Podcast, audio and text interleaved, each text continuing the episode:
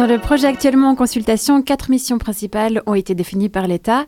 L'une d'elles concerne l'accès à la culture et une participation du plus grand nombre, notamment à travers la médiation. Notre reporter, Rachel Maisonneuve, est allée assister à un temps d'échange après un spectacle au Théâtre du Poche à Genève. La pièce jouée est de Max Frisch et s'appelle L'homme apparaît au quaternaire.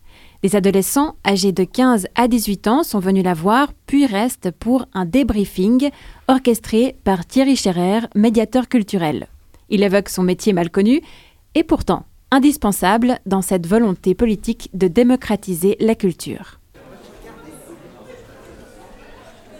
Nous sommes au Théâtre Poche en Vieille-Ville à Genève. En ce moment, on y joue une pièce de Max Frisch intitulée L'homme apparaît au quaternaire. Des ados sont venus la voir, puis restent pour un débriefing, un temps d'échange orchestré par toi, Thierry Scherer, médiateur culturel. Pour commencer, que sont-ils venus voir exactement? L'homme apparaît au quaternaire est un spectacle du Poche qui a été mis en scène par euh, le directeur Mathieu Berthelet et qui a une approche euh, très très contemporaine avec euh, pas mal de, paramètres tout à fait intrigants pour du théâtre. J'irais jusqu'à qualifier que c'est presque une expérience plus qu'un spectacle de théâtre parce qu'on est vraiment dans une idée d'immersion. On se retrouve pratiquement dans la tête de ce monsieur Geyser qui, qui perd la mémoire. Le texte est non pas dit par un seul narrateur, mais par une chorale de comédiennes, puisque nous parlons euh, au féminin générique aux poches. Et ces comédiennes savent toute euh, l'intégralité du texte. Et il y a tout un aspect chorégraphique. vous avez vu au début, les comédiens faisaient des gestes contre les murs. Est-ce que vous en avez repéré un certain nombre? Il y a celui-là.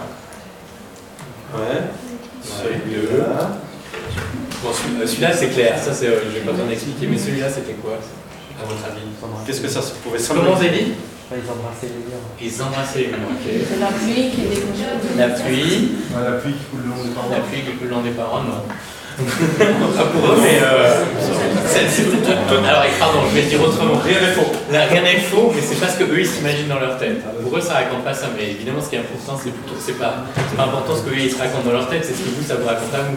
Qu'est-ce qui se joue dans ce temps d'échange?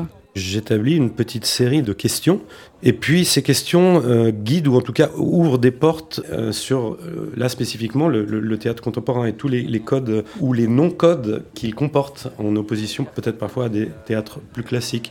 Essayer de mettre le doigt sur ce qui était différent dans ce qu'ils ont vu ce jour-là. Quelle image vous vous en faisiez quand vous avez, lu ce, ces les extraits de ce texte? Vous avez lu Ça traduit bah, Rien que de voir les acteurs directement apparaître sur scène, ça, a, ça a tout de suite euh, changé euh, euh, l'image que je m'étais faite du, enfin, de la pièce, du, de l'extrait qu'on avait lu. Parce que je, m'attendais en fait à, une pièce de théâtre, mais en fait c'était bah, une performance. Une performance bah, on était dans la pièce en fait, ça se passait autour de nous. Ouais. Et il y avait déjà plus ce mur, ce quatrième mur en fait. C'était assez intéressant. Souvent, j'aimerais essayer de créer des dispositifs euh, qui ont la faculté d'être émancipateurs pour euh, ceux qui les vivent. Parce qu'un dispositif positif, c'est une chose, mais un dispositif émancipateur qui permet à la personne d'être davantage elle-même et d'avoir davantage donné son, avis à la fin du dispositif qu'avant, c'est ce qui m'intéresse de faire. Euh, c'est vrai qu'après, euh, il y a un certain nombre de contraintes lorsqu'on travaille en tant que médiateur dans des institutions qui doivent répondre aux, attentes de, l'institution pour laquelle on, travaille. Donc, pas tous les dispositifs sont, sont entre guillemets, possibles ou permis, parce qu'évidemment, voilà, on ne peut pas être aussi imaginatif parfois qu'on on en aurait envie. Qu'est-ce que, qu'est-ce que ça a créé en vous? Vous avez le droit de dire que ça a été désagréable aussi, hein, ça peut, Qu'est-ce que ça a suscité en vous? Ça m'a apporté à la confusion pendant une heure et demie. Parce que toi, tu as l'impression que cette confusion que tu as ressentie t'a éloigné ou t'a rapproché de l'état de M. Geyser, tel que tu le connaissais dans la lecture? En vrai, ça m'a mis dans l'ambiance de M. Geyser. Surtout les mouvements répétés Comment on fait pour que le public justement s'implique et, participe? Quelle serait la bonne recette? Je travaille aussi pour une association et nous on, pense qu'il y a quelque chose qui est très important, c'est la notion de durée. Parce qu'évidemment, souvent, le public ne se sent pas légitime. Et si on passe 20 minutes avec un public spécifique euh, et puis qu'on échange rapidement, c'est souvent pas du tout suffisant pour briser la glace ou pour euh, lui permettre d'être légitime culturellement. Avec le temps,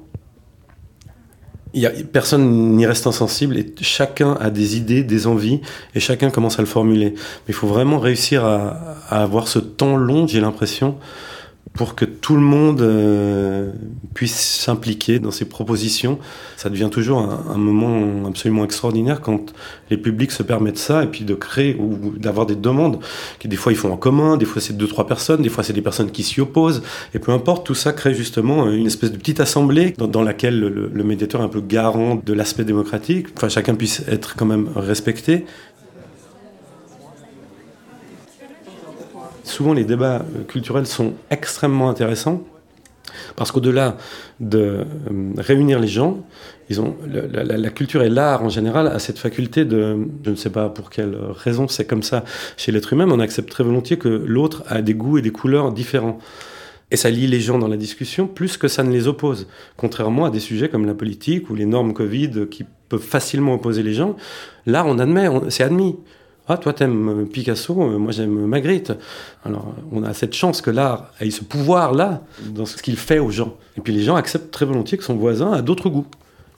Et je pense qu'il faut utiliser vraiment l'art pour ça, pour mettre ensemble les gens. C'est ce que j'aurais envie de, de défendre pour démocratiser la culture et de la rendre accessible euh, au plus grand nombre.